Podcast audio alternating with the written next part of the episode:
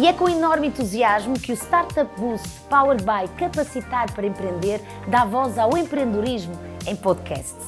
As Boost Talks vão, por um lado, passar conhecimento sobre as mais diversas oportunidades de negócio, mas também, através de verdadeiros mentores e de histórias muito inspiradoras, capacitar e incentivar os estudantes, os jovens empreendedores e as startups a desenvolverem e a prosperarem no seu próprio projeto. O que nós prometemos é que estas conversas vão ser o boost que tu precisas.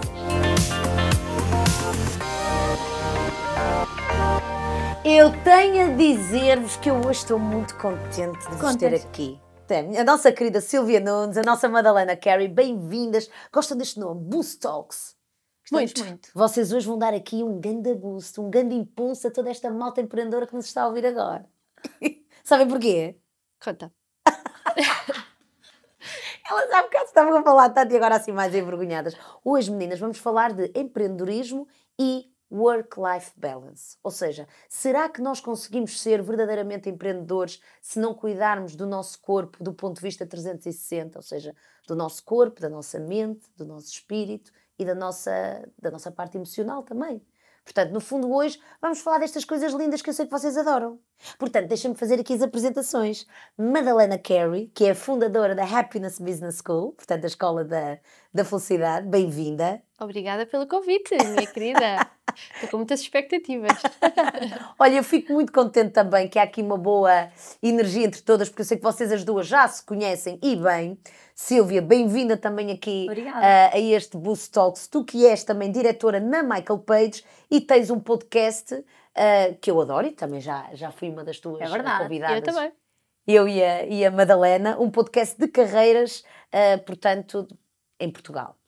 E portanto vamos lá falar sobre este tema. E eu se calhar começo por fazer aqui uma pergunta a ambas, porque eu ainda há dias eu escutei no podcast, num podcast de alta performance do Joel J, eu não sei se vocês conhecem, ele, ele é um coach de alta performance no Brasil, e ele disse uma coisa que a mim me faz muito sentido e eu gostava que vocês comentassem. Ele diz que não devemos inverter esta ordem. Primeiro a saúde, depois a família e depois o trabalho.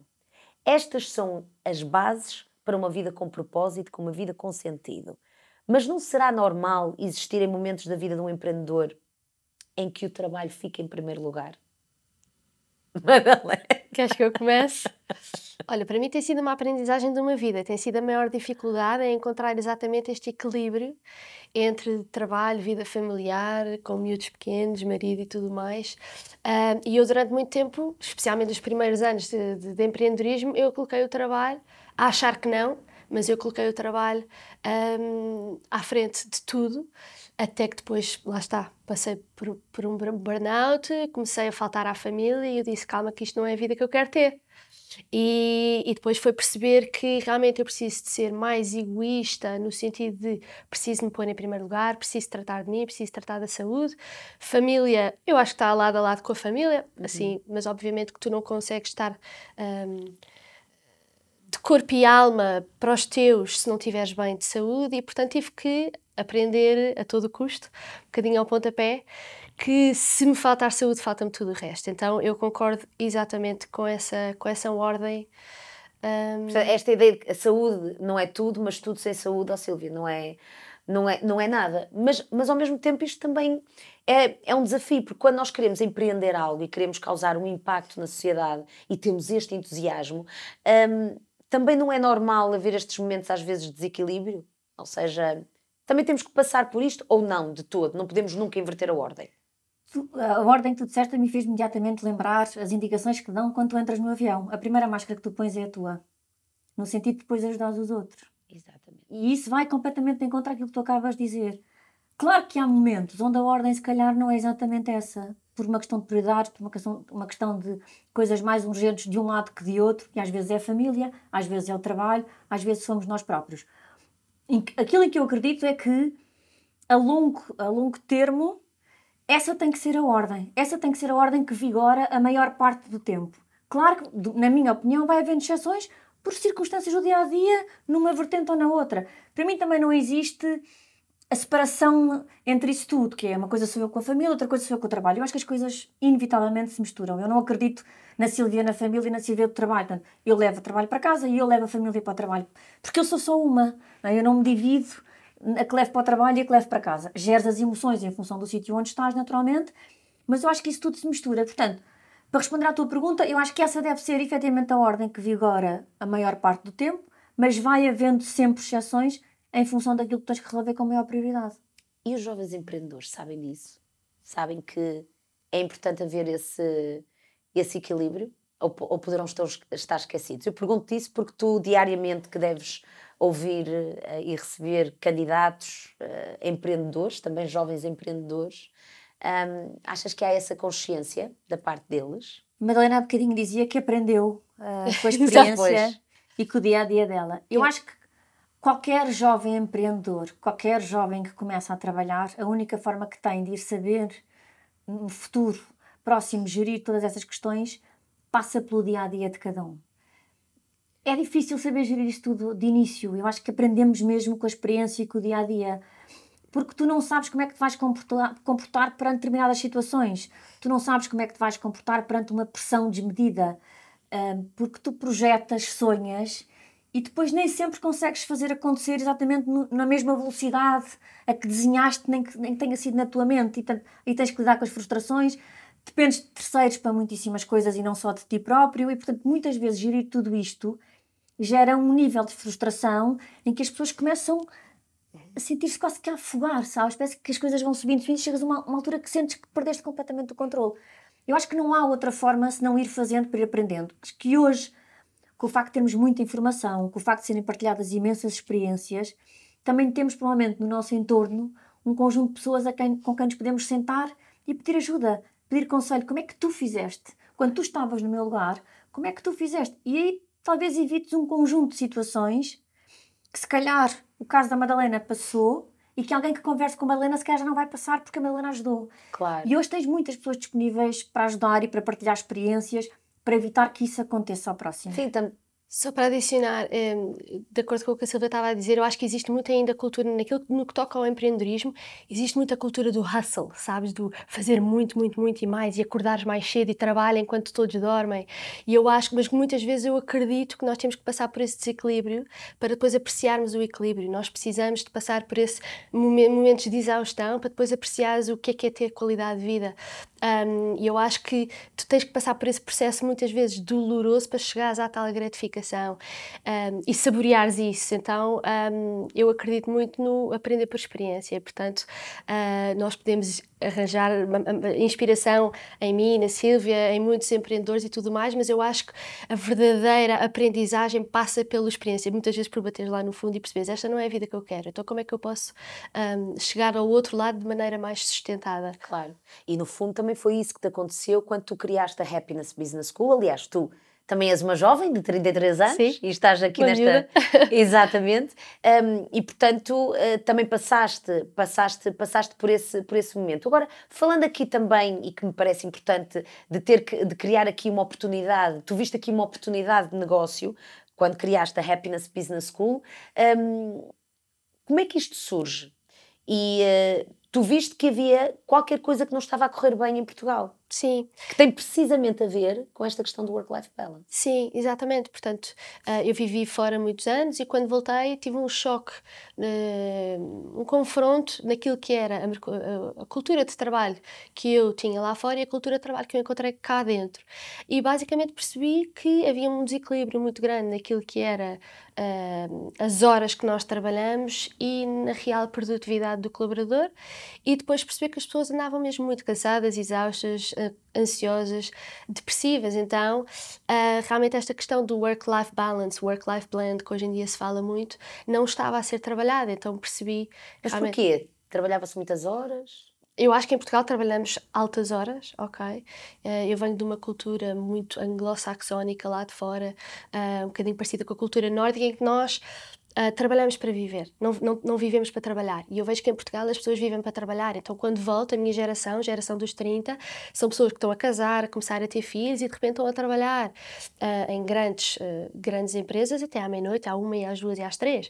E tu vês que muitas vezes a pessoa está ali a picar o ponto, não está realmente a trabalhar. Então, mas isto desgasta, não é? Então, depois começam a faltar para os seus, a faltar para a sua saúde. E comecei a perceber que isto era um padrão muito mais comum um, do que eu tinha experienciado anteriormente. Eu pensei, então tenho que trazer a cultura que eu experienciei uh, para Portugal pronto, e, e, para todos os países e outras empresas com que nós trabalhamos. Mas foi o encontrar um problema que achei que não estava a ser trabalhado.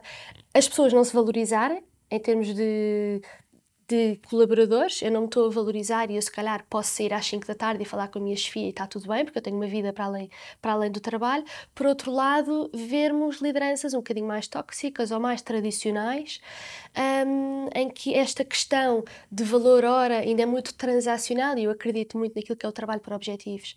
Então, promovermos mais flexibilidade para lá está. A Silvia há bocado dizia, nós somos um só no local de trabalho e na, e na nossa vida pessoal. Então, se nós conseguirmos fazermos, fazermos este blend, não é? Integrarmos os dois, nós vamos ter uma vida muito mais produtiva. Claro. Causa imensa ansiedade a um colaborador ter que meter um dia de férias para ir fazer um passaporte coisinhas mínimas deste género.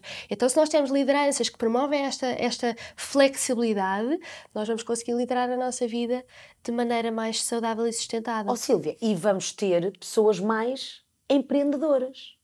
Porque quando há este respeito e quando eu tenho tempo para mim, e diga-se, tempo para mim é o quê? Tempo para descansar, tempo para me alimentar bem, tempo para socializar, tempo para namorar, para estar com a minha família, para ter momentos que me nutrem. Quando nós vamos buscar, eu também falo por mim, também sou, também estou nesta vida de empreendedora, e eu nunca mais me esqueço e vou aproveitar para partilhar aqui uma, uma situação. Eu uma vez disse ao meu diretor-geral, na altura do, do canal de televisão onde eu estava a trabalhar, na TVI, eu disse-lhe assim: eu para ser uma apresentadora brilhante, ou seja, para me sentir brilhante e com o meu talento ativo para fazer bem o meu trabalho, eu preciso, no meu contrato, ter tempo para mim e pelo menos correr, no meu, no, no meu caso, pelo menos ter tempo para fazer o meu desporto e correr as minhas maratonas, porque eu preciso estar em conexão com a natureza e preciso colocar o meu corpo em movimento, porque isso depois causa-me uma profunda sensação de bem-estar que me dá mais produtividade e clarividência para ser uma boa colaboradora e uma boa empreendedora. E, portanto, as empresas também procuram esse lado B e privilegiam esse lado B dos colaboradores. Sabes que o, o tema de ser empreendedor, não, do meu ponto de vista, não significa que tu tenhas por si só o teu negócio próprio. Eu uhum. posso ser francamente empreendedora na função que eu assumo. Trabalhando para outro. Trabalhando para outro. Portanto, eu posso fazer. Intraempreendedorismo. Exatamente. Eu posso fazer aquilo Como é que, que disseste? Eu... Intraempreendedorismo. Uhum. Que eu quiser fazer da função onde eu tenho. Portanto, a função é aquilo que eu quiser fazer dela.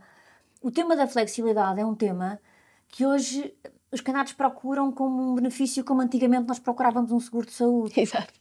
Portanto, o facto do colaborador ter tempo para ir sem constrangimentos, tirar o passaporte, porque depois isso não impacta no horário de trabalho dele, no sentido de que os resultados não aparecem, que é eu vou fazer o meu passaporte sem ter que pôr um dia de férias, mas o meu trabalho vai parecer igualmente feito. E, portanto, nós podemos olhar para as pessoas, avaliá-las e potenciá-las em função daquilo que são os resultados e não do horário preciso que a pessoa faz.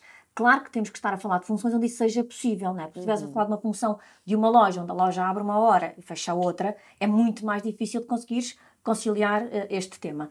Em funções onde isso seja possível, a flexibilidade é valorizada e faz exatamente que aconteça isso. Que a pessoa tenha tempo para, ao meio-dia, se quiser, ir fazer, uh, correr, ir ao ginásio ou fazer outra coisa qualquer. Apanhar sol vitamina seja, D que é tão importante. E que eventualmente sai muito mais potenciado para trabalhar o resto do dia que tem, com muito mais energia, muito mais feliz por ter podido ter a oportunidade de ter esse momento a meio do dia.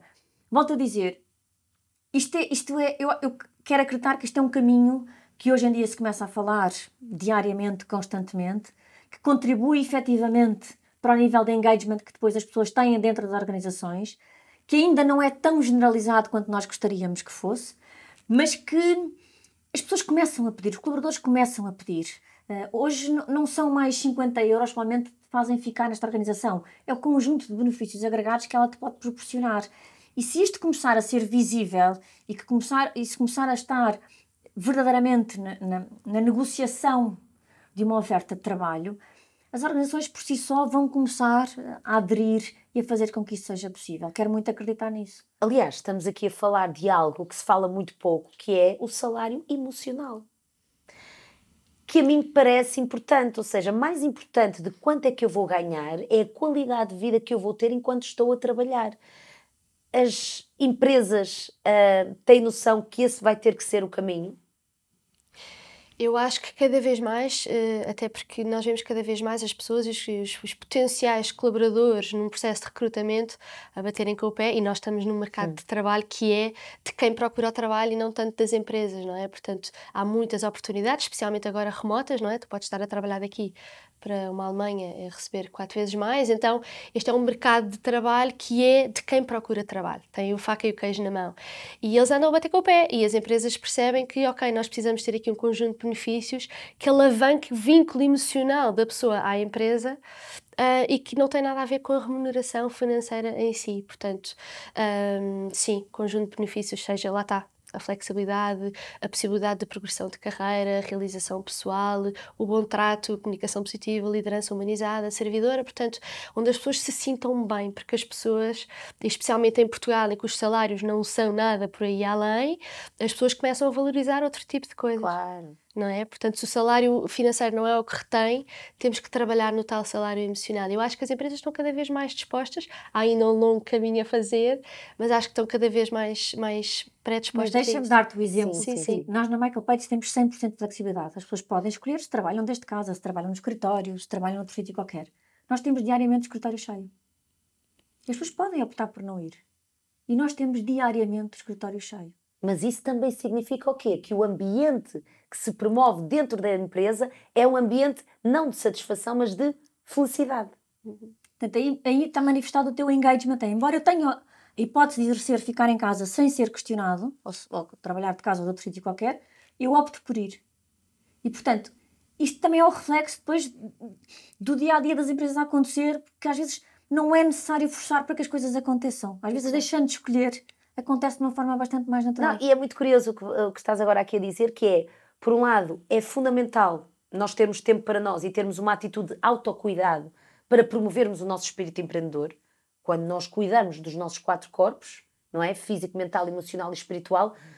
Eu não sei, eu falo por mim, eu sinto uma energia que vibra de dentro para fora, que eu sou muito mais produtiva e as empresas também querem isso. E depois, por outro lado, estamos aqui a falar de outra situação muito importante, que é as empresas cada vez estarem mais direcionadas, e certamente que agora vamos, temos muitos jovens empreendedores que nos estão a ouvir e que também têm uma equipa para gerir, não é? Empresas, pessoas agora que nos estão a ouvir e que, empresas que são muito recentes, que têm menos de dois anos e que também têm uma equipa para gerir.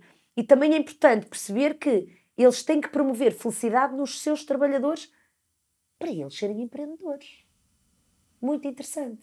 Portanto, que benefícios é que esta atitude cuidadora, que é no fundo uma atitude work-life balance, traz então para um empreendedor? Se tivessem que destacar duas características, dois benefícios, quais é que, é que destacariam? Olha, eu vou destacar um que é, eh, se estás a falar de um empreendedor que tem, por exemplo, uma equipa para gerir, como tu estavas a mencionar, se calhar este conjunto de situações que tu proporcionas, que faz este engagement e esta felicidade, faz com que tu não tenhas que chegar ao ponto de reter. Fala-se muito na retenção e eu não gosto muito da palavra. A retenção parece que tu não queres deixar ir embora. ir embora, quer, sim. Vou agarrá-la aqui não lado nenhum.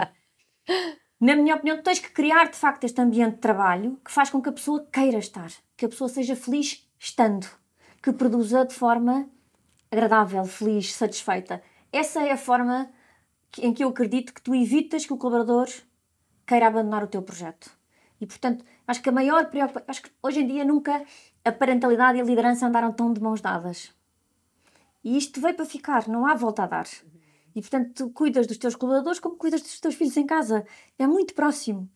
E, portanto, este cuidado tem que estar na gênese de qualquer empreendedor, de qualquer líder, esteja a gerir que tipo de empresa esteja. Há que cuidar dos colaboradores para que eles se mantenham contentes, felizes, com níveis de engagement, a produzir aquilo que é suposto, a mostrar resultados independentemente do horário que faça, uh, dos dias que vá, que não vá, tem que, o output tem que aparecer de uma forma honesta, transparente e win-win. E para mim este é o segredo de facto das empresas funcionarem. Claro. E do ponto de vista individual, temos agora vários, várias pessoas a ouvirem-nos, vários empreendedores. O que é que qual era o grande conselho que tu davas, que também já tiveste um burnout, que ainda tens as dores do empreendedor, do ponto de vista uh, de, de, de felicidade, qual é o grande conselho que tu darias? Se o grande conselho, porque tem sido a minha maior aprendizagem, é aprender a dizer que não.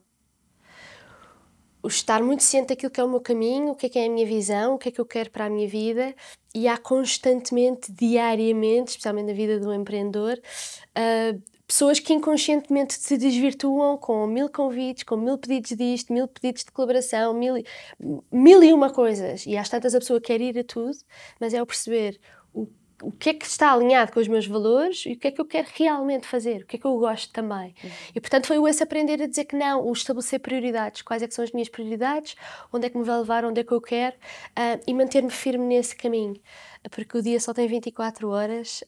Um, e o tempo é valioso. Sim, e estamos sempre muito focados naquilo. Quando nós começamos uma empresa, agora no, no, empreendedorismo puro, nós começamos uma empresa e estamos muito focados naquilo que é o output, naquilo que é os resultados, naquilo que nós queremos alcançar.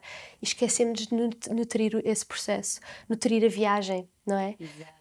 Um, e para mim, o aprender a dizer que não e a avaliar uh, isto é bom para mim ou isto não é bom para mim, ou isto é bom para a Happiness Business School ou não é. Um, pronto, foi, foi a minha maior aprendizagem e é ainda hoje, e acho que é um dos desafios dos empreendedores. É. A felicidade vai se desenhando, como disseste uma vez, e disseste aqui outra coisa que para mim parece fundamental e é a melhor forma de nós terminarmos esta conversa, que foi um grande boost e um grande impulso aqui para os nossos empreendedores, que é não estar tanto focado no objetivo e conseguir desfrutar da jornada, quase como, em vez de estarmos sempre a pensar no dia que vamos tirar férias, Vamos tentar todos os dias da nossa vida trazer um bocadinho de férias para o nosso dia a dia com momentos que nos nutrem e nos inspiram. Exatamente. Não é? E já agora, espera lá. Qual é o momento que mais te nutre no dia a dia? O que é que tu fazes? Olha, como eh, empreendedora não, que és, o que é que fazes? Olha, para... eu não tenho aqueles rituais uh, eh, XPTOs, rotinas de manhã e da noite, não.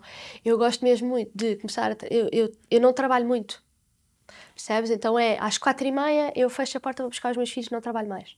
Muito bem.